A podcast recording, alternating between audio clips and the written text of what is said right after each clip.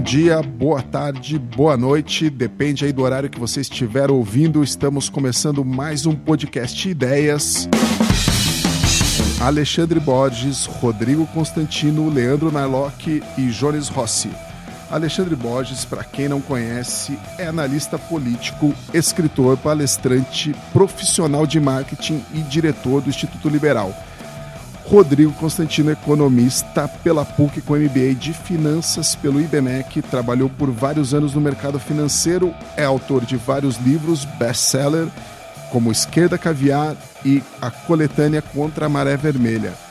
Ele contribuiu já para a Veja, o Globo e agora está com a gente aqui na Gazeta do Povo.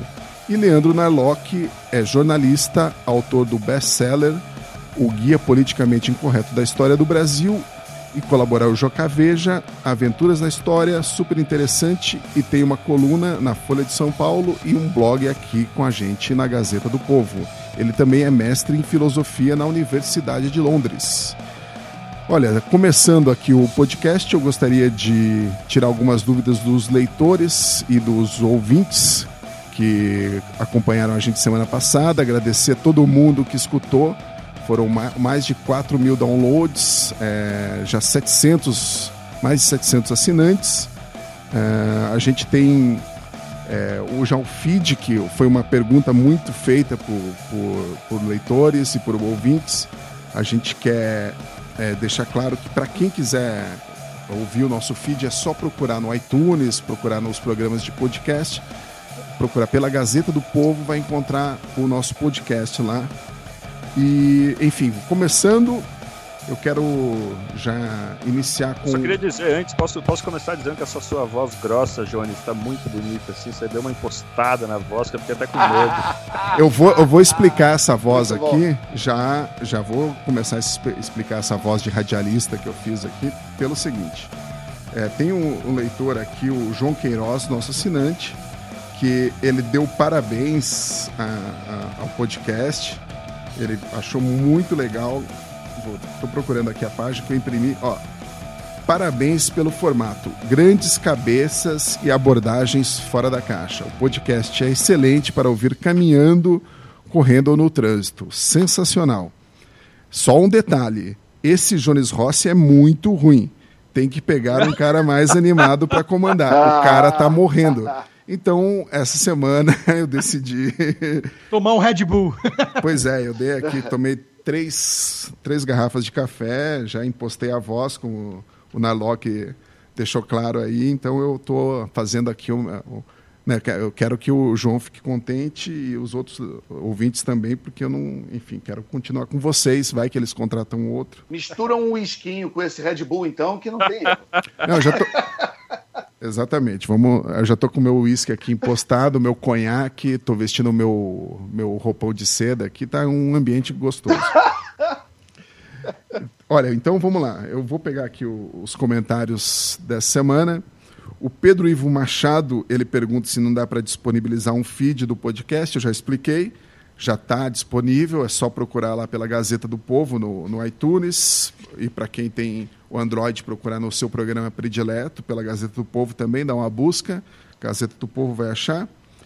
O Felipe Martins, que não é o nosso amigo Felipe Martins, que está nos devendo um belo artigo sobre a França, ele deveria ter entregue ontem. a gente está gravando esse programa aqui na terça-feira, vai ao ar no sábado, mas o Felipe Martins é nosso leitor, não um colunista. Ele está dando um parabéns para a gente, gostou bastante. Ele diz para continuar com um ótimo trabalho. O Moreira, também assinante. Que time! Parabéns, Gazeta, por esse podcast. Vida longa, a Gazeta do Povo. Vamos lá. Tem mais gente aqui, muitos elogios. Gilberto Ferreira do Nascimento, prezados. Sou, esse não é um grande elogio. Prezado, sou um cidadão alfabetizado leitor de jornais. Minha paciência para ler um longo texto com análises é 100%. Minha paciência para assistir um vídeo com uma hora, 17 minutos e 12 segundos é zero. Sinto que a Gazeta anda trocando os pés pelas mãos ultimamente. Não é um vídeo, Gilberto, é um podcast. Então, talvez, se você fizer que nem nosso, a, a nosso, nosso leitor, o João Queiroz, que está ouvindo caminhando no trânsito e, enfim, pode ser que você curta, dê mais essa chance para gente. O John Winston Lennon. Ninguém é... falou de mim, ninguém, ninguém, elogiou, só eu, não. Estou procurando aqui, vamos lá. Espero o John Lennon falar. O John Lennon falou que a Gazeta virou cartilha para doentes mentais, inacreditável, parece até escárnio. Ele não gostou muito ah. da, da, do trio. Ah, agora nós vamos ler trollagem de fake que assina John Lennon. Pô, bom, bom feedback esse. É, é que ele está em todas aqui, então eu, já, é, é carinhoso é. já. Deve ter um motivo para isso. Ele deve ser pago com mortadela para exatamente esse trabalho, isso. entre aspas. Não, é... Isso. A, a gente. Vamos botar o, o Mark Chapman para responder ao John Lennon. Muito bom. o, o, a Jamila, a Jamila é, de Castro Souza, ela diz que gostaria também de poder ter o tempo necessário para ler tudo o que quer, mas como não tem, a opção do podcast é sensacional. Ela faz longos deslocamentos e não consegue dirigir, e nem deve tentar, e ler ao mesmo tempo. Além do mais, é sábio, sabe a decisão da Jamila. Além do mais, o conteúdo é melhor do que qualquer programa de rádio disponível. Com a opção de podcast, melhorou muito meu retorno e satisfação com a minha assinatura do jornal. Continue fazendo podcast, essa é a mídia do futuro. E uma sugestão: ela pede para disponibilizar o RSS do feed, a gente já fez isso. E, enfim, Jamila, você pode é, achar o, o, podcast no, no iTunes e no, no, seu programa predileto, se for o Android. E, por fim, é, o Gustavo dá justamente essa dica para Jamila. Procure por Gazeta do Povo, está na lista do iTunes. Gente, algum comentário sobre os comentários? Fora esses que vocês já fizeram? A gente agradece e pede para o pessoal continuar acompanhando, mandando sugestões. A gente está sempre querendo melhorar o programa, está só começando e, e, o programa é feito para vocês. Então, todos eh, nós vamos acompanhar os feedbacks, vamos, é, é, o que, que, realmente vocês estão querendo e vamos tentar fazer o melhor programa possível dentro da expectativa de vocês. E mais uma vez, obrigado aí por todos que elogiaram, até os que criticaram, tirando o, troll com, com nome fake, mas quem, quem é pessoa física, que existe, tem nome critica, a gente sempre aprende e quer melhorar o programa. Eu só quero que a gente é, termine o que a gente começou semana passada, fazendo um, um breve comentário, é, não sobre a eleição do Macron, mas o que representa ele como presidente para pro, os próximos anos. É uma coisa rapidinha, para a gente não perder o fio da meada de semana passada. É, a gente vai enfrentar, como o, o, Hollebeck previu no livro dele, Submissão, é, uma islamização da, da França. A gente vai ter, um, daqui a alguns anos, um, um presidente muçulmano no comando da França. A gente está tá vendo isso sendo gestado? Olha, Bom, Londres já, te, Londres já tem né, um prefeito muçulmano e, e, e, e Londres tem a, o, a, imigração até a Inglaterra no geral nem é nem tem tanta imigração muçulmana quanto a França e nem é tão permeável. A Inglaterra está saindo da União Europeia, a, a França vai ficar com a eleição do Macron, ela claramente optou por ficar. Então é uma é uma é um cenário que é que é bastante possível, né? Ninguém pode descartar. Fala, Leandro. Tem...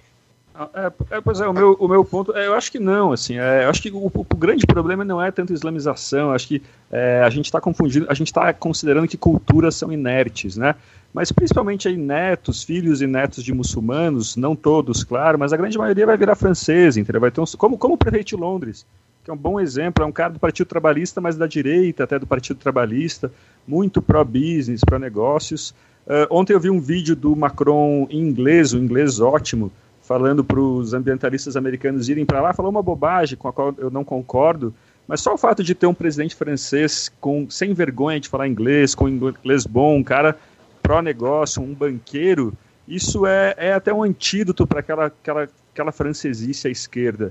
Então eu, eu acho que tem, tem coisas boas sim nessa, nessa vitória do Macron. Tem uma imagem que andou circulando muito aí nas redes sociais de, de uns caras assim, meio, meio mal encarados, né? uns cinco caras assim, mal encarados, com uma lourinha sentada no sofá, e cada um tinha lá uma definição, né? O último deles era o Macron, dando a entender assim, ó, agora vamos, vamos conversar aqui, né? Com a, com a lourinha que é a França. Então, é, eu não sei, eu, eu tô no meio do caminho entre os dois, eu acho que a islamização está em curso, e eu gostaria de, de, compartilhar do otimismo do Narlock de que as culturas não são inertes, e não são. A cultura ocidental tem no seu grande valor justamente a possibilidade de absorver o que há de melhor nas outras. Não acho que seja verdade para muitos dos imigrantes muçulmanos na Europa. Acho que, infelizmente, eles têm demonstrado uma incrível dificuldade de assimilar a cultura que os recebe é, mantendo guetos e, e, tentando, inclusive, defender Sharia e aberrações do tipo no, no quintal da Europa, né, do, do Ocidente. Então vamos ver como é que vai ser esse embate aí na frente. Eu acho que o Macron ainda é muito desconhecido. A gente falou disso, né? É, ninguém sabe direito quem ele é. Acho que a gente não pode se encantar só com uma ou outra fala mais pró-mercado em inglês, porque é, as pessoas não sabem quem ele é, de fato, e ele veio das hostes de esquerda e do Partido Socialista. Então vamos ficar um pouquinho mais atentos e cautelosos, porque não, não dá para festejar muito, não. É o que eu escrevi na Gazeta. Dá para entender quem está celebrando a derrota da Le Pen. Eu entendo isso.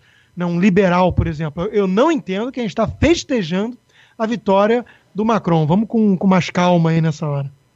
É, eu acho que só um ponto também, sempre que eu acho importante, que fica parecendo que existe uma discussão entre ser a favor e ser contra a imigração. Pelo amor de Deus, não é nada disso. Né? É claro que o debate não é tão pobre quanto esse. Né? A, gente tá, a gente discute, quando você vai falar de imigração para o país, é qual é a quantidade de imigrantes que está entrando por ano, que isso faz toda a diferença. Né?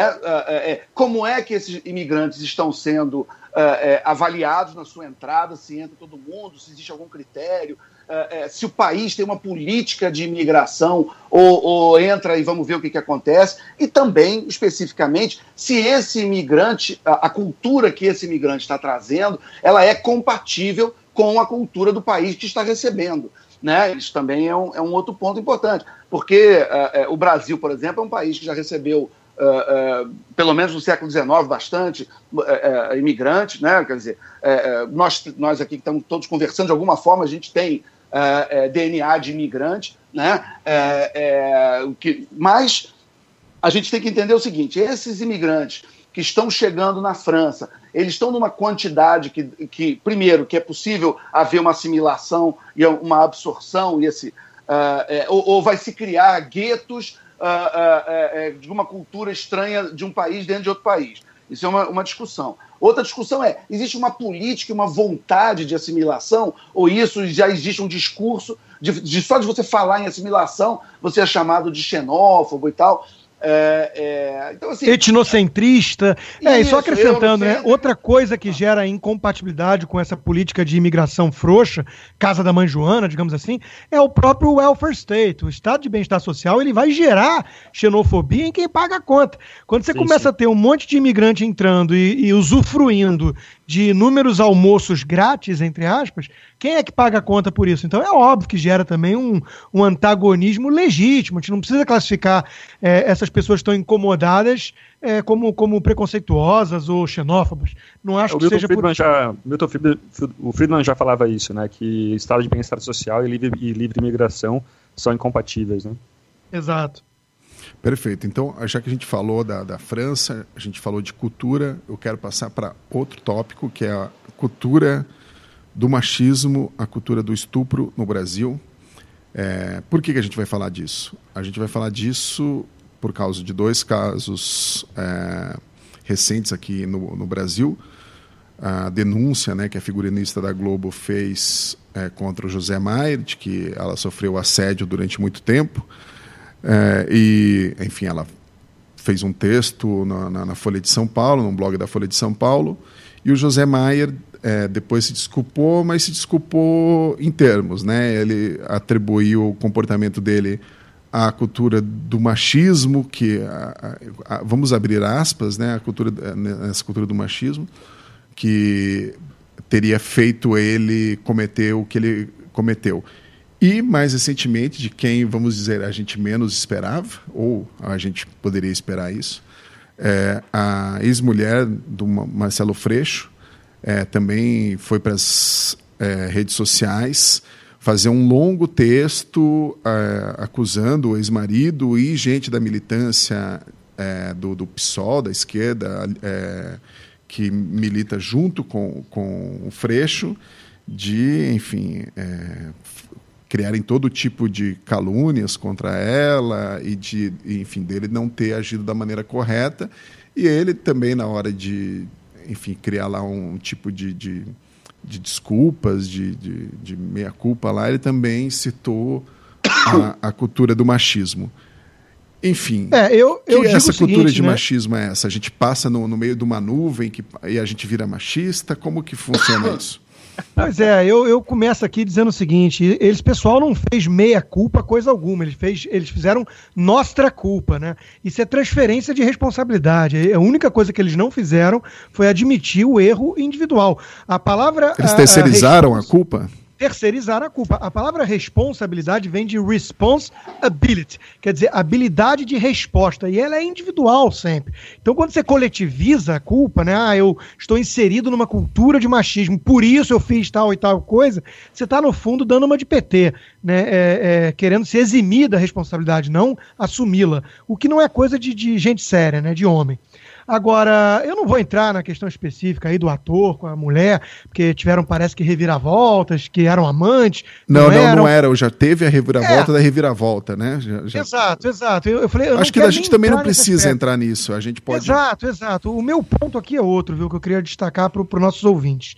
É, eu, eu dou muito valor ao conceito das palavras. Eu acho que uh, no meu livro Esquerda Caviar eu dediquei um bom tempo no começo a isso, para falar, resgatar da, da, os conceitos. O que, que a gente quer dizer quando a gente fala algumas coisas? Quando a gente chama de estupro, tudo isso que estão chamando de estupro hoje, essa histeria do estupro, até da cultura do estupro, que não é só uma coisa brasileira, aqui nos Estados Unidos tem muito. Tem até um livro que eu recomendo, Wendy McElroy, que, que ela foi estuprada. Então ela se sente pessoalmente atingida com esse discurso, né? Que, que relativiza demais o conceito eles dizem que uma em cada cinco mulheres nos, nos campi universitários foram estupradas nesse país. Você teria que pensar que todo homem é um predador criminoso, marginal, a, que abusa de todo mundo. É óbvio que essa estatística não é, não, é, não é verdadeira, ela é furada. Por quê? Porque eles estão cada vez mais relativizando o conceito de estupro, de assédio sexual, né? Então, eu, eu só destacaria aqui que a gente tem que tomar muito cuidado com o que, que a gente está chamando de assédio, de estupro e tudo mais, porque eu, eu considero, é que nem escravidão. Quando você chama de escravidão qualquer coisa, eu considero isso muito ofensivo para com aquelas pessoas que foram escravizadas no passado, né? E ainda são em países como a Cuba, como Cuba, Coreia do Norte e, e outros países comunistas. Então, é, eu não chamo qualquer coisa de escravidão e eu não chamo qualquer coisa de assédio ou de estupro. Então, eu só queria chamar atenção para isso e para a questão de que essas pessoas, quando são pegas com a boca na botija fazendo besteira, vão fugir das suas responsabilidades coletivizando a culpa. É muito feio fazer isso e, e não me surpreende que o Marcelo Freixo e o pessoal tenha feito as duas coisas, né? O assédio propriamente dito ou, ou o ato de machismo e depois, quando foi exposto o que foi feito, é tentar fugir acusando a sociedade. Isso é o que a esquerda sempre faz, hipocrisia do começo ao fim. É, Deixa eu só fazer um. Fala, fala. Rapidinho, é, Borges. É, não, vamos aproveitar que o Narlock semana está com o microfone bom. Vamos deixar ele falar um pouco mais. eu, eu, só ia. Só, o, o, Narlock, fala aí, eu só ia te dar um crédito. Quando o Rodrigo falou de, de escravidão, eu ia dar um crédito do seu livro, do, do Guia Politicamente Incorreto da Economia Brasileira. Eu li todos os seus livros, eu acho esse. É difícil falar qual é o melhor, que são todos muito bons, mas esse é. Eu gosto particularmente e você tem um capítulo muito bom onde você fala exatamente sobre essa perversão do conceito de trabalho escravo que foi feito no Brasil. Então, queria até dar o crédito aqui como leitor dos seus livros, que eu gosto de todos eles, mas esse, por exemplo, quando você pega esse ponto específico, é muito bom. E aí o Rodrigo lembrou, eu queria só dar o crédito. Mas o, não, mas é exatamente isso, quer dizer, você alarga o conceito até ele abranger todo mundo, né? É, isso é puro sensacionalismo, na verdade, né? O que o, o Sakamoto faz, o que, que muitas dessas denúncias do Ministério Público do Trabalho fazem com relação ao trabalho escravo, trabalho análogo à escravidão, é só sensacionalismo, né? Você pega uma, uma palavra uh, uma palavra grave que as pessoas uh, automaticamente uh, têm, têm ojeriza, como estupro, como trabalho escravo, e começa a aplicar isso para todo mundo. Ah, no Brasil já saiu revistas dizendo na capa que 20% das mulheres já foram estupradas. É, parece que a Suécia é o país com mais número, o maior número de estupros porque qualquer coisa é estupro, porque se conta estupro diversas vezes e tal. Claro. E o grande risco do, disso é que você banaliza a denúncia, né? Como o Constantino estava dizendo, Quer dizer, se começa a vir muita denúncia de trabalho escravo, trabalho escravo, chega uma hora que fala, ah, tá bom, é conversa. E de repente é trabalho escravo de verdade, ou é um estupro de verdade. Então, na verdade, acaba sendo um tiro, um tiro no pé desses ativistas, né, algo que, que piora muito mais a situação das mulheres ou dos trabalhadores. Quanto ao, ao José Maier, eu me lembrei muito do Darwinple, né? Ele naqueles nos livros em que ele fala sobre os atendimentos de psiquiatria, de viciados, de gente que batia na, na mulher e tal ele fala muito de gente que, esses sem vergonhas, que, que terceirizam a culpa, né? Que falam, não, é culpa da sociedade, é porque os meus pais me batiam, é porque eu estou sem emprego. Como assim, amigo? Para de culpar a sociedade, a culpa é sua, é sua responsabilidade. É basta assumir isso, não tem nenhum problema você simplesmente assumir essa postura. Então, eu, eu não estou muito informado sobre essa história do José Maier, mas se ele falou realmente isso, é, é simplesmente falta de vergonha na cara. Na verdade é o seguinte, uh, quando ele fala em, cultura de estupro, que era o, o tema original, né, eu acho assim, primeiro, a gente tem que lembrar essa mania da esquerda de, de sequestrar boas causas, né? É, é, é, claro que ninguém vai defender estupro, ninguém é a favor de estupro, pelo amor de Deus, é até uma piada ter que dizer isso, né? Mas é, é, é, é, aquela velha história, como vocês falaram, da escravidão. Quer dizer, você pega uma, uma, um tema que é um tema positivo, que é da sociedade, que todo mundo defende, e essa causa acaba sendo sequestrada né? é, por temas que acabam sendo até estranhos a ela. Né? Ela acaba sendo aparelhada para transformar qualquer coisa, qualquer coisa que seja da relação entre homens e mulheres, é, é, ser criminalizada. Então, isso é, é, é muito perigoso e, eu, e, isso não me espanta em algum momento chegar, por exemplo, a dois petistas como o Zé Maier e o, e o Marcelo Freixo né? Porque isso, é, é, os movimentos revolucionários ao longo da história, eles acabam, isso acaba acontecendo. Quando o movimento fica muito radical, eles acabam comendo os próprios filhos, né? O Robespierre é o caso clássico, né? De que resolve botar todo mundo na guilhotina, acaba ele mesmo morrendo guilhotinado, né? É, é, mas isso tem uma, uma, uma é, isso acaba desviando e mascarando algumas, algumas, algumas discussões que são importantes. É claro que existe violência contra a mulher de todos os tipos e tem que ser combatida. Eu, por exemplo, Acho importante que tenham delegacias especializadas é, é, para receber esse tipo de denúncia, onde uma mulher que sofreu algum tipo de assédio ou violência, estupro, ela encontre alguém que ela se sinta à vontade para falar o que aconteceu e se sentir protegida e recebida. Enfim, eu acho que tudo isso é, é, é consensual, né? A gente é, é, concorda. Agora, o que não pode é, é exatamente o que vocês mencionaram, que é, por exemplo, com essa conversa de que uma em cada quatro mulheres é, é, é, no Ocidente passou por, por assédio, né? quer dizer, que, que, basicamente criminaliza praticamente todo mundo, como se quase todo mundo fosse é, é, estuprador. E aí, quando você faz isso, você acaba socializando a culpa para todo mundo, criando esse clima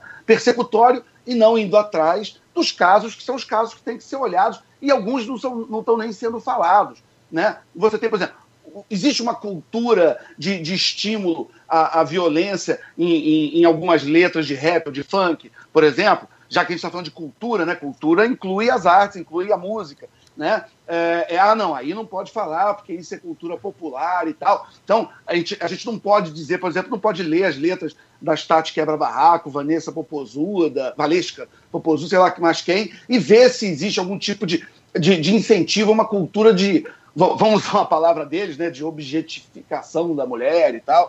Quer dizer, talvez tenha, né? Enfim, mas isso aí, aí isso a gente, a gente não pode falar. São, são assuntos que a gente não, não pode tocar. Existe estupro desenfreado em cadeias? Existe, né? Mas também é um assunto que ninguém fala, ninguém pode falar. Eu, eu peguei até uns números disso no, nos Estados Unidos, os Estados Unidos tem, tem muito estudo sobre isso, mas no Brasil nem, nem tem estudo, ninguém nem se preocupa em saber é, é, é, é, ou dar uma olhada, mas isso é um, é um, problema sério. É outra discussão que também ninguém está tá falando é, por exemplo, existe alguma ligação entre um Islã, um Islã mais radical e, e casos de estupro? Quer dizer, existem mil denúncias de, de, de gangues de estupro na Índia, é, existe uma série de tem, tem a história dos apedrejamentos das mulheres, é, é, é, que, são, que são vítimas de estupro e depois são apedrejadas em alguns países, tem a mutilação genital. Quer dizer, podemos falar disso? Não, também não pode, né? Inclusive tem uma. É, a gente viu aqueles casos na Alemanha, no, lá em Colônia, no, no Réveillon e, e alguns outros, e saíram, e existem denúncias, acho que você talvez tenha ouvido falar disso, que em alguns países, como a própria Alemanha, Holanda, é, é, Canadá, que existe uma orientação da polícia para não associar o é, é, Islã com estupro, para isso não gerar islamofobia. Então, mesmo que um, um, um imigrante, um, um, islâmico qualquer, seja pego num caso de estupro, que isso não conste no BO, porque isso poderia gerar islamofobia né? E que é uma maluquice, né? Porque, primeiro, que fobia é um medo irracional. E, e se o cara, se essas pessoas estão cometendo crime, o, o, não, é, é, é, não é irracional, né? É, é, e, e se você não, não dá nome e não vê o que está acontecendo, você não consegue combater o mal. Então, só fechando aqui, eu, eu queria dizer que é um, é, existe violência contra a mulher, é óbvio que existe, tem que ser combatida, mas para a gente conseguir é, é, fazer isso, a gente tem que pegar de novo a discussão de quem sequestrou e quis transformar como se o Ocidente fosse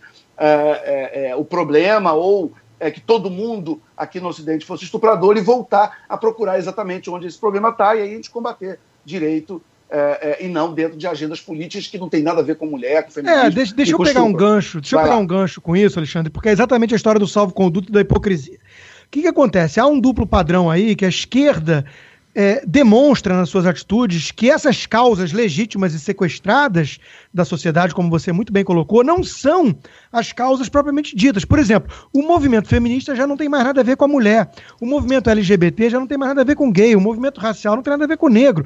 Basta ver, basta ver que o movimento feminista não é, é se organizou para nada em relação ao Freixo. Quer dizer, o movimento feminista foi sequestrado por socialistas, então, como é um dos nossos, fica em silêncio, fica quieto. Quando o Lula falou das mulheres de grelo duro, no áudio que vazou, também elas não saíram em campo para denunciar. Então é óbvio que há essa, esse sequestro de uma agenda é, é, necessária até, mas que é usurpada e deturpada por esses movimentos e que isso é muito ruim. Né? É, tem um livrinho, né? Como mentir com estatísticas, é isso que esse pessoal faz o tempo todo, que essas estatísticas que a gente cansou de ver mostram que não é a, a, a, o machismo não é a causa do problema aqui, pelo menos não via de regra. Né? Por ex outro exemplo que eu dou é a quarta população carcerária do mundo, do Brasil, tem muita prisão. Eu, a solução então não é prender bandido mais. Bom, o Brasil é a sexta população mundial, né? E, e, mais de 90% dos crimes não são solucionados. Então, é óbvio que a solução não é liberar marginal na rua é, construir talvez mais prisão e, e, levar mais a fundo as investigações. É, população carcerária é, é, brasileira é basicamente de homens e jovens. Será que isso comprova, então, na lógica esquerdista, que há um preconceito contra homens na sociedade? É besteira. Entendeu? É, travesti é muito vítima de violência, a gente sabe disso. Aí, automaticamente, as pessoas concluem que isso é uma questão de é, homofobia e coisa e tal. Será que não teria mais a ver, assim, com guerra de território no submundo, que é a prostituição e tudo mais? Será? Agora, você colocar a questão já é uma coisa terrível no Brasil hoje. Você não pode mais debater de forma séria com essa histeria toda e essa agenda sequestrada por movimentos político-ideológicos que não tem nada a ver com essas minorias e com essas causas. A Lei Maria da Penha mesmo começou torta. A Lei Maria da Penha, a, a, o nome já diz, né? Maria é, é, da Penha foi uma vítima de uma tentativa de assassinato. O cara meteu bala na mulher. Até onde eu fui checar no Código Penal, atirar em alguém já é crime. Ou seja, o que ele fez ali já é um crime é, que vale para qualquer um, independente se ele atirou em uma pessoa negra, numa mulher, num cara rico ou pobre. É, eu, eu defendo a isonomia, é, a igualdade perante as leis, que é um valor liberal, justamente né, lembrando que o símbolo da justiça é a estátua lá da mulher cega. Ou seja, ela não deveria olhar tanto para isso, né, para quem foi alvo, e muito mais para o crime que foi cometido. É isso tudo que a esquerda não tem feito, infelizmente. Eles querem o quê? Uma luta de classes, fomentar o nós contra eles o tempo inteiro. Homem contra mulher, gay contra heterossexual, branco contra negro, é, rico contra pobre. É tudo que eles sabem fazer na vida, dividir para conquistar. É, pois é, é, só queria fazer um comentário sobre essa, é, a raiz dessa coletivização da culpa às vezes eu acho que existe uma tendência humana, não é só uma tendência da esquerda e tal, mas de arranjar motivo para a gente se martirizar, sabe? Para olhar para nossa cultura, para arranjar motivo para punição e para martírio. E isso, isso é, encaixa muito nisso. Né? É, além disso, a tentativa de legislar sobre a vida dos outros. Né? A gente está toda hora tentando arranjar algum motivo para para legislar, para se meter na vida dos outros, e parece que a esquerda, é, com isso, é, é ela está fazendo isso muito bem. Né? Eu, eu, contei esses dias já numa coluna, uh, a gente estava, eu e uns amigos, num, num karaokê aqui em São Paulo, e a gente começamos, começamos a, a polgar, né, dançar Ramones, como o pessoal fala, e de repente alguém chegou para mim, um cara chegou para mim e, fala, e falou assim: será que você podia dançar de um jeito menos heteronormativo? É, quer dizer, como assim? Cara, a pessoa tá, tá, legislando sobre o jeito que, que eu danço. Isso é coisa de velhinha carola, dos anos 60, dos anos 50, sabe? A gente não vê mais. mais e essas feministas parece que elas estão aí com um novo arsenal de regras querendo, querendo legislar sobre a nossa vida. São as, as velhas fofoqueiras que ficavam na esquina, né, na, na, no muro das casas, assim, é, cuidando da vida de todo mundo, né? É, só uma. Pegando, pegando esse gancho, então, eu queria recomendar para o pessoal que está ouvindo. É, é, esse final de semana eu fiz uma maratona, que eu chamo de maratona O.J. Simpson. Eu assisti toda a série que a Netflix fez sobre o julgamento do O.J. Simpson, depois peguei. Muito boa, o, os, E depois peguei o especial que a ESPN fez, assisti inteiro também.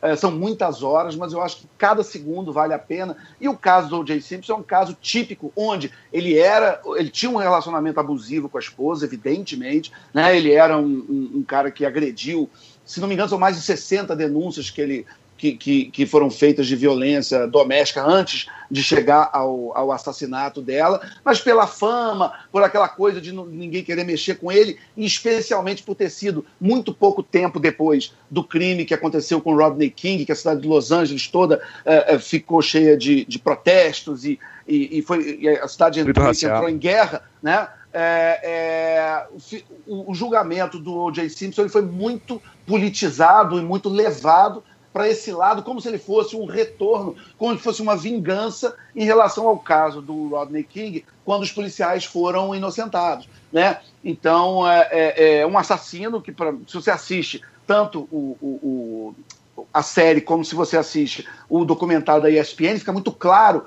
que o O.J. Simpson cometeu o crime, né? óbvio que foi ele que matou, é, é, e você vê que um assassino frio, é, é, um assassino que já abusava e que já é, é, é, tinha um, um, comportamento absolutamente perverso e violento com a esposa já há alguns anos, é, é, ele acaba sendo inocentado num julgamento onde quem foi julgado foi tudo menos o crime. Foi julgada a questão racial americana, e, enfim, foi um, foi um julgamento que, que é, tá, é uma página é, é, muito complicada da história da, dos Estados Unidos. Que é o que nós temos vistos com Black Lives Matter hoje em dia, né? Eu até falei da justiça cega, desculpa, né? Justiça com olhos vendados, justamente para não enxergar esse tipo de coisa. E é tudo aquilo que os movimentos de esquerda, com o pretexto de defender minorias, têm feito agora.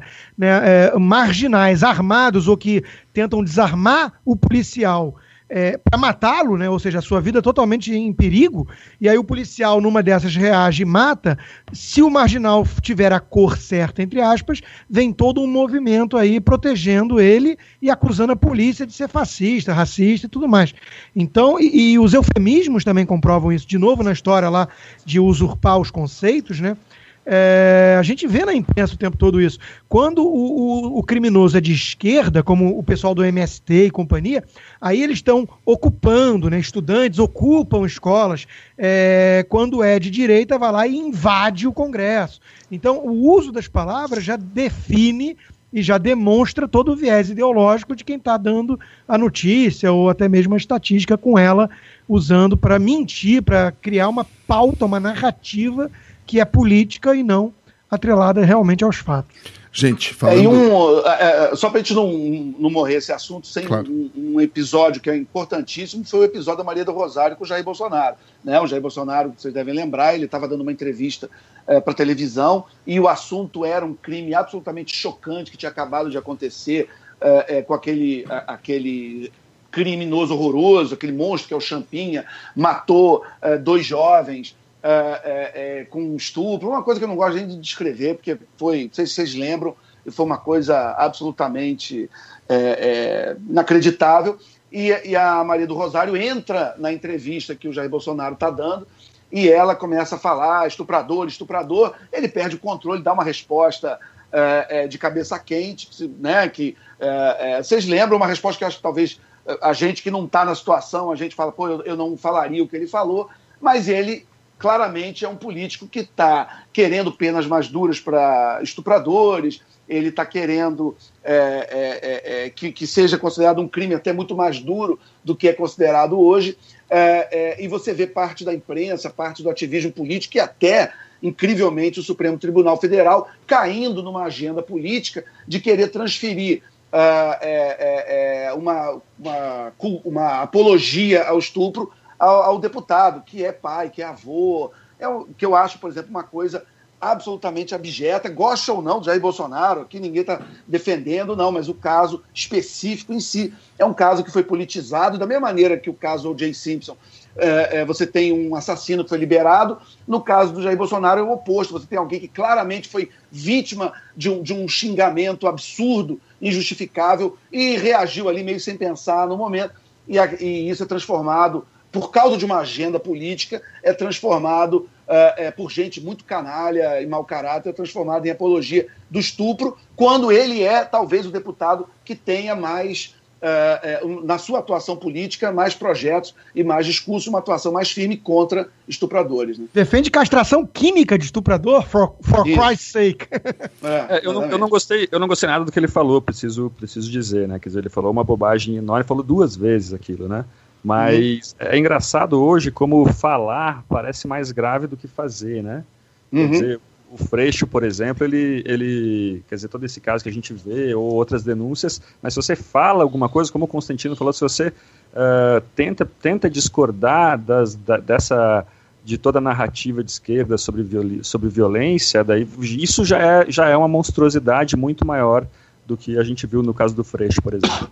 E tenho certeza que se fosse o contrário, um, um deputado de esquerda e uma, um, uma deputada de direita, teria sido o lacre da semana, né? Teria o... Não, é o caso do Lula, quando o Lula fez uma piada, o Lula conversando com a Dilma, né, aquele áudio que vazou, onde ele faz uma piada em relação a uma petista histórica, um dos fundadores do partido, e ele diz que ela acorda de manhã e a polícia está entrando, e ela ia, ia dar uma festa que achou que eram cinco homens invadindo o quarto dela, e a Dilma cai na gargalhada, eles acham aquilo engraçadíssimo, e não pega nada, quer dizer, ninguém faz textão, ninguém teoriza. É muita é, hipocrisia, é, né? O efeito Teflon. Vem, pelo contrário, vem feminista. Quando ele falou o, o, o fato que você mencionou, Rodrigo, que, que veio feminista dizer que grelo duro é uma expressão do Nordeste, para dizer que ela era uma mulher firme e não sei o que, quer dizer, um negócio. Né? Quer dizer, então quando é alguém do time deles, aí tá, tá, tudo certo. Quando é, quando é alguém do outro time, mesmo que não tenha acontecido, você inventa, né? É, a mensagem que a gente pode resumir, assim, talvez com uma hipérbolizinha, só para fixar bem, é, que eles estão passando para a sociedade é o seguinte: se você for de esquerda e fizer os discursos politicamente corretos, pode fazer o que quiser, pode até ser estuprador, se for o caso, que não tem problema, vai ser defendido pela gente. Agora, se você for de direita, se for adversário político, ideológico, aí de você se fizer uma brincadeira, né? Se falar qualquer coisa que vai ser tirado de contexto e usado contra você, é isso. Ô, ô Rodrigo, não podemos esquecer, Rodrigo, você que mora nos Estados Unidos, não podemos esquecer o Bill Clinton, né, cara? O Bill Clinton, que tem uma, uma série de denúncias de, de, de abuso, de assédio sexual. Predador sexual com a cumplicidade da esposa, né? É, quer dizer, e, e, e o Bill Clinton é, é, é, um, é um sujeito insensado aí, aplaudido e, e, e amado pela imprensa, é, é, e em compensação, o, o, o Donald Trump pegam uma conversa privada que ele teve uh, 11 anos antes da eleição, onde ele fala uma, uh, uh, coisas que se falam em conversa privada, enfim, sem querer entrar no mérito se ele está certo, se ele está errado, mas não era, era uma, foi o que o Leandro falou, era uma conversa privada entre dois caras, não, aquilo ali não virou ação, não foi feito um estupro, quer dizer, e, o, e, e, é, e é totalmente diferente do caso do Bill Clinton, que é um assediador e um predador sexual de verdade, mas a imprensa uh, basicamente uh, uh, deu esse, esse free pass, essa, essa aliviada para o Bill Clinton, dá, desde os anos 90. Vocês devem lembrar que, por exemplo, o próprio caso Mônica Levinsky, eh, ele, ele ficava sendo eh, eh, falado em, em, em tabloides, em, na, numa imprensa menos mainstream durante um ano até que, que a imprensa uh, falasse do caso.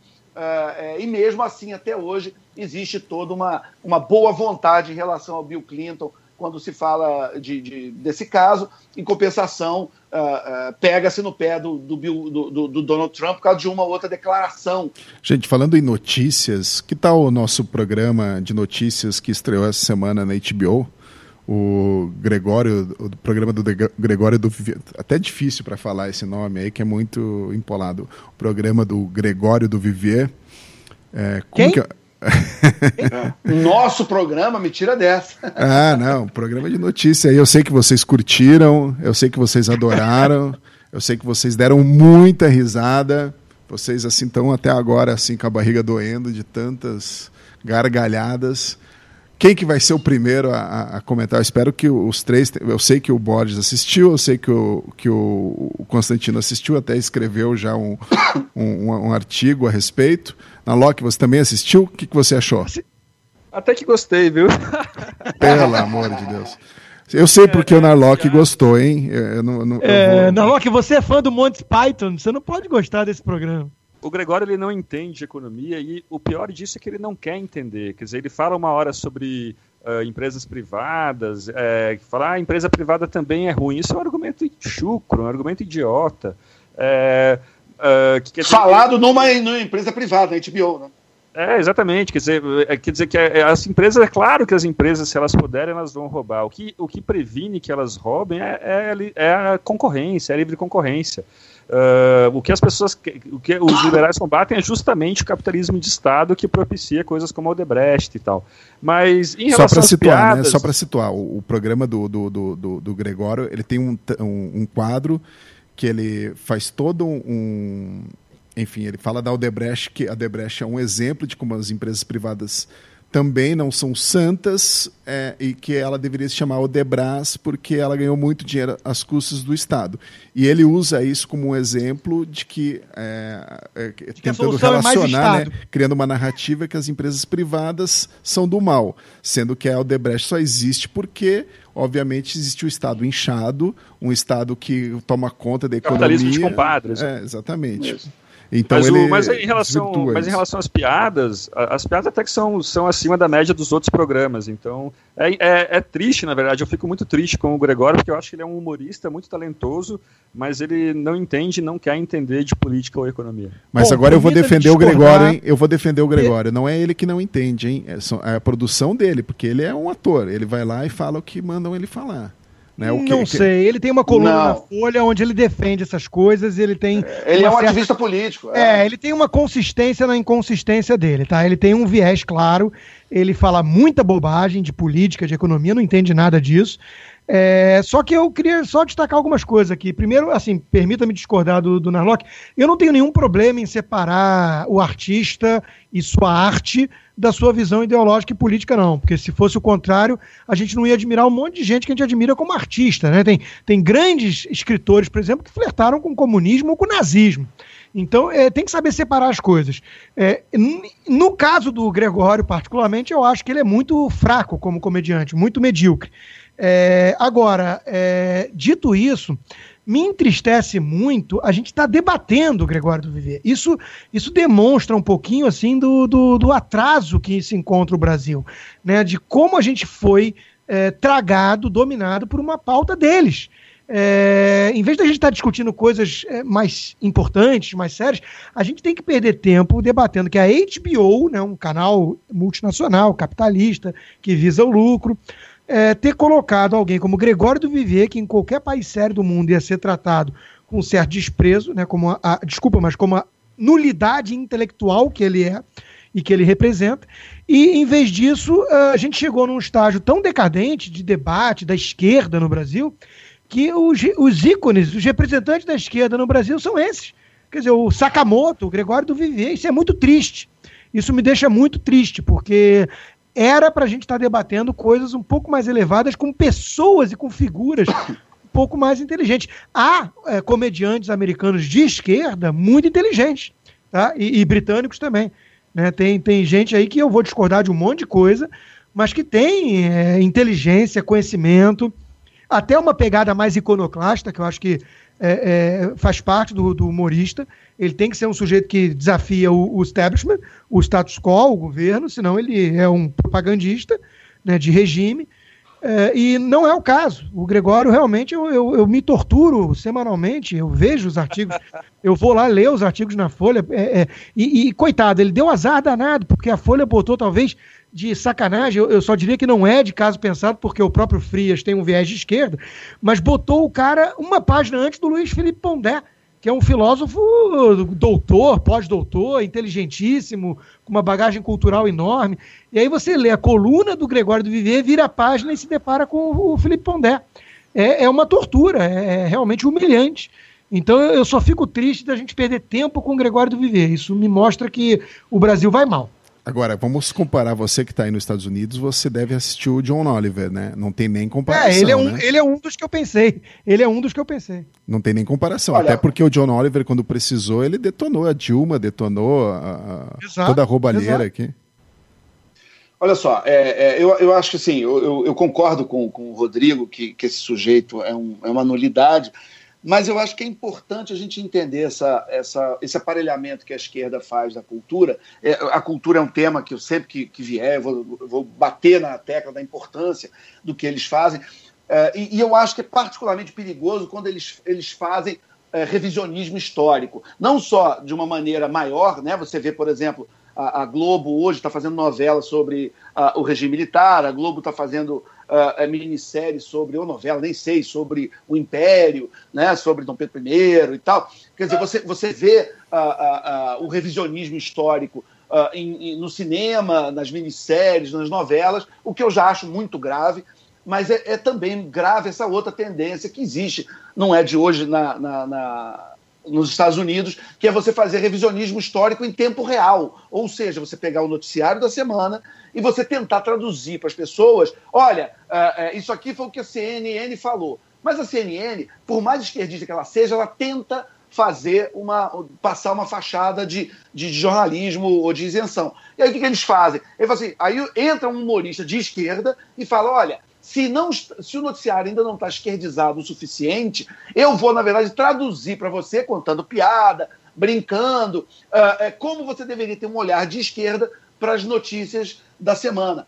É, é, e isso é doutrinação, né? Isso é uma coisa muito grave. Nos Estados Unidos você tem realmente um monte de gente que faz isso já há muito tempo. De, o Saturday Night Live, por exemplo, que é um programa que só tem esquerdista, eu adoro, eu assisto. Né? Eles têm um quadro naquele Weekly Update que eles ficavam fazendo isso e, e toda semana é, falando do noticiário, mas você tem o John Stewart, o Trevor Noah, o, o, Stephen Colbert, o John Oliver, né? até o Bill Maher, de certa forma. Você tem o, o, comediantes americanos que são caras ideológicos. Mas são honestos, né? Que... É, quer dizer, é, é, eles, eles têm. O, o problema, é, eu nunca vou censurar ninguém de falar nada. Entendeu? Eu, me incomoda a hegemonia, é não ter contraponto. Entendeu? Eu, por exemplo, nunca censuraria ou proibiria o, o, o Gregório de ter um programa. Eu, só que eu gostaria que, que houvesse, com o mesmo dinheiro e com o mesmo investimento, um, um, outro programa que falasse das notícias da semana, por exemplo, com artistas que não fossem de esquerda e brincando, humoristas e tal.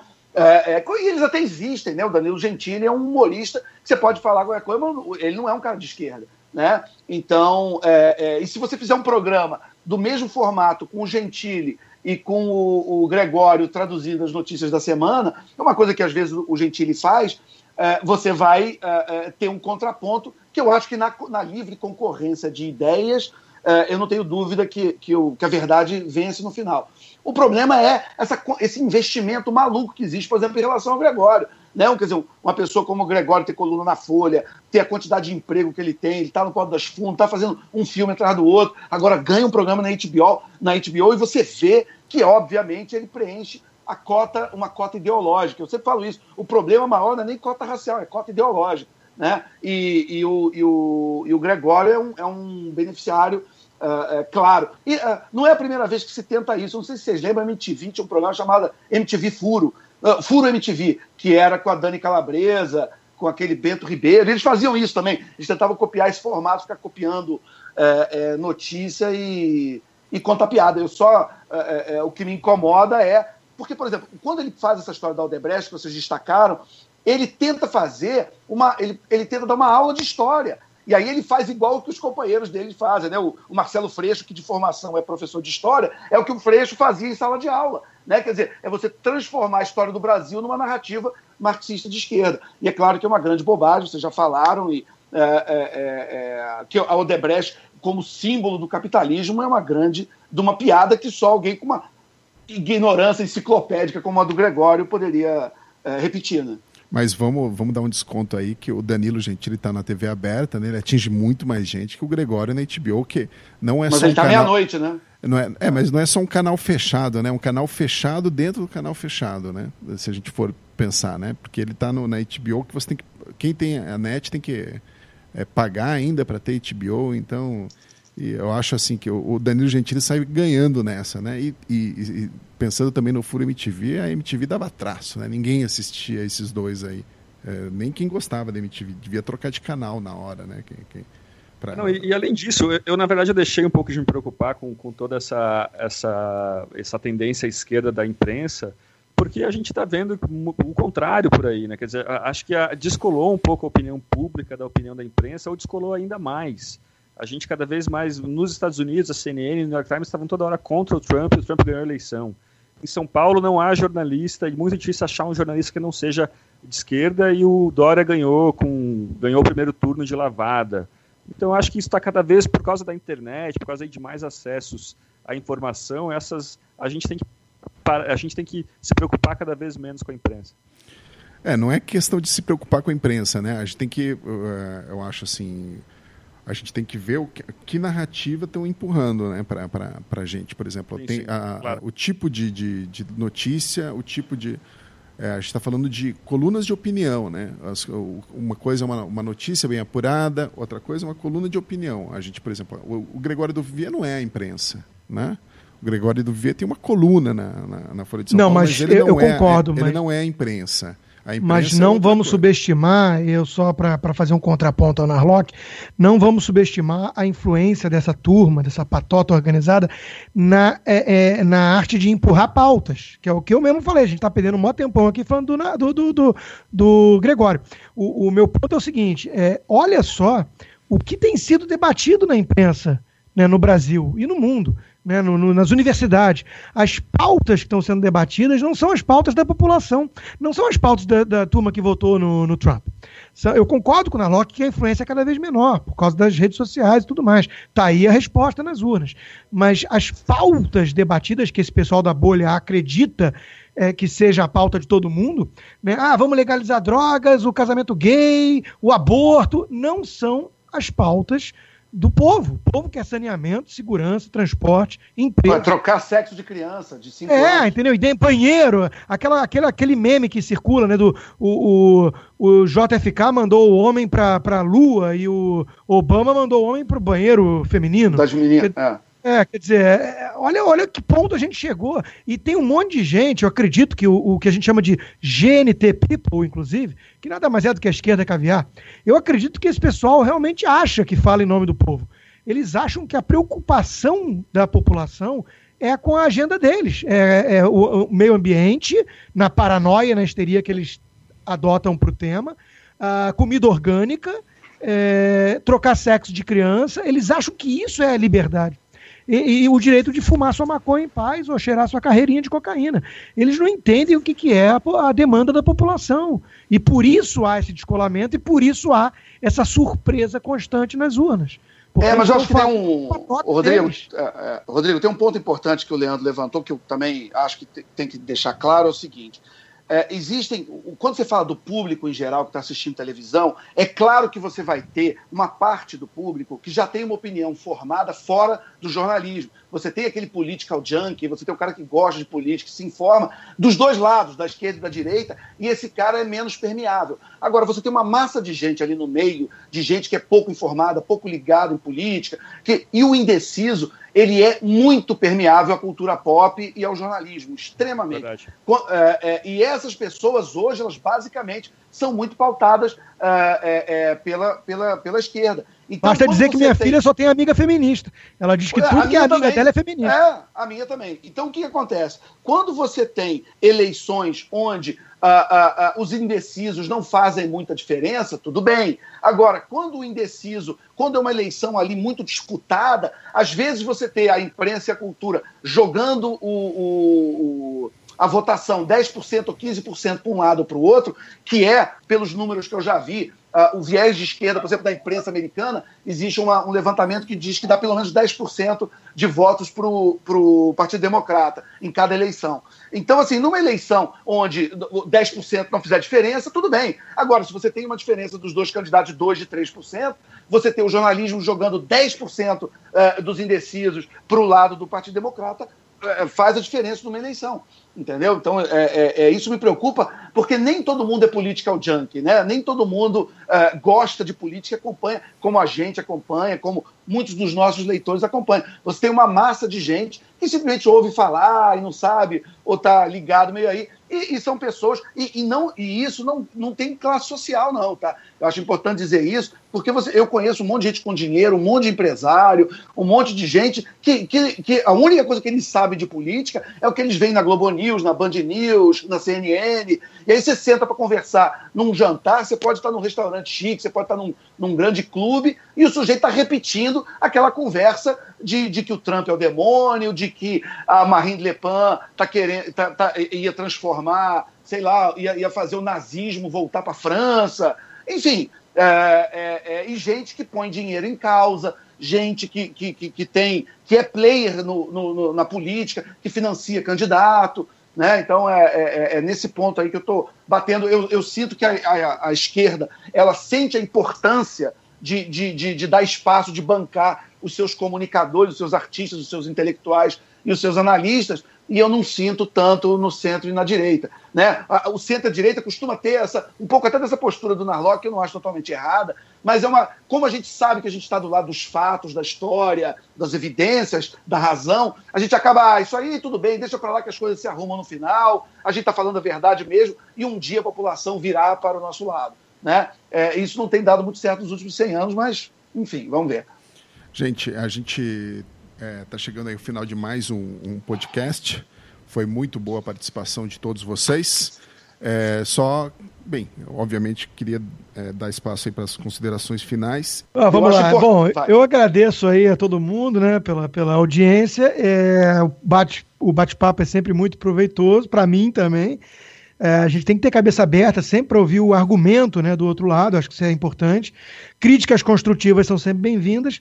E eu termino só frisando aí, dando um reforço ao que o Alexandre acabou de falar, né, que a importância da batalha das narrativas é, é, é, não pode ser subestimada. Infelizmente, eu vejo muitos colegas liberais achando que exatamente isso é, um, é uma visão até às vezes prepotente do tipo nós estamos do lado certo da história, da razão, é, a teoria sólida e, e, toda a experiência que nós temos comprova que o caminho é o livre mercado, o capitalismo, enfim.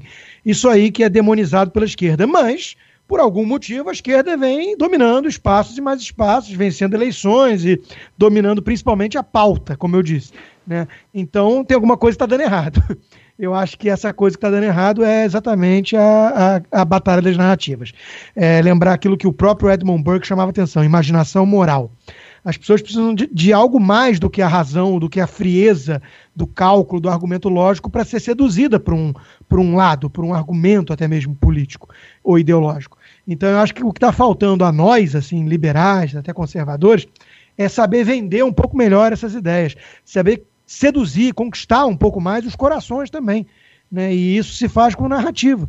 Então, é investir nisso, insistir nisso, porque a turma de lá apanha faz experiência atrás de experiência fracassada, como a Venezuela, agora que não tem nenhum embargo americano para culpar, como Cuba, né? e não obstante, logo depois está lá se reinventando e vindo com o PSOL, quer dizer, os caras que defendem a Venezuela. É uma coisa espantosa e, e não devemos, não devemos subestimá-los. Então, é investir um pouco mais na narrativa. Essa é a minha mensagem. Nenhum comentário adicional, só concordo com o que vocês disseram, a importância da narrativa e, do, e de impor, impor pautas na agenda pública. E vamos aí, até a semana que vem. Beleza. Obrigado. Até porque você é um craque nisso, né, o, o Narlock? Seus, seus livros são ótimos para isso. Quem não leu, por favor, leia. Né? É, é, todos, são todos muito bons e são todos muito bons nisso, né? De, de colocar novas pautas que não que, que, que não estavam sendo discutidos, e é por isso que eles são guias in, politicamente incorretos. Né? É, é, se, se, se para alguma coisa serviu esse programa do Gregório, eu acho que serve para muita gente que não tem ideia de como é que é uma aula de história num colégio normal do Brasil, vai ver, entender o que, que é um professor de história. O professor de história, na média hoje no Brasil, é o Gregório do Vivier tentando explicar o Debrecht e a influência dela no, no eh, no capitalismo brasileiro. Né? O, o, ele, talvez o Gregório não saiba, mas eu acho que ele acabou de fazer uma grande propaganda para a escola sem partido, né? porque ele mostrou como é que é, acontece em sala de aula a doutrinação e essa versão maluca, pirada, marxista do, dos fatos que acontece no Brasil, a ponto de achar que o Odebrecht é um símbolo do capitalismo e não de tudo que nós, liberais, combatemos e conservadores, que é o capitalismo de quadrilha, de compadrio, dessas relações é, é, é, incestuosas entre uh, meia dúzia de, de, de empresários e, e, o, e o Estado.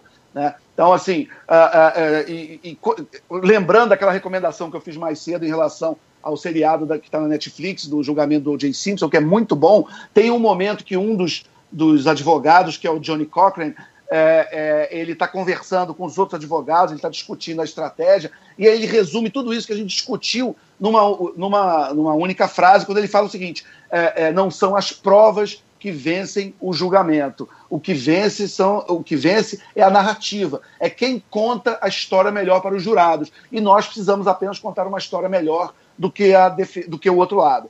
É, é, e é o que aconteceu, ele realmente acabou contando uma história mais convincente e acabou absolvendo um assassino que cometeu uh, dois homicídios brutais e horrorosos. Este foi mais um podcast Ideias com Rodrigo Constantino, Alexandre Borges e André Narlock. Agradecemos aos ouvintes e quem quiser baixar pode procurar no iTunes por Gazeta do Povo ou no seu programa de podcast predileto no Android, também por Gazeta do Povo. Muito obrigado pela audiência e até semana que vem.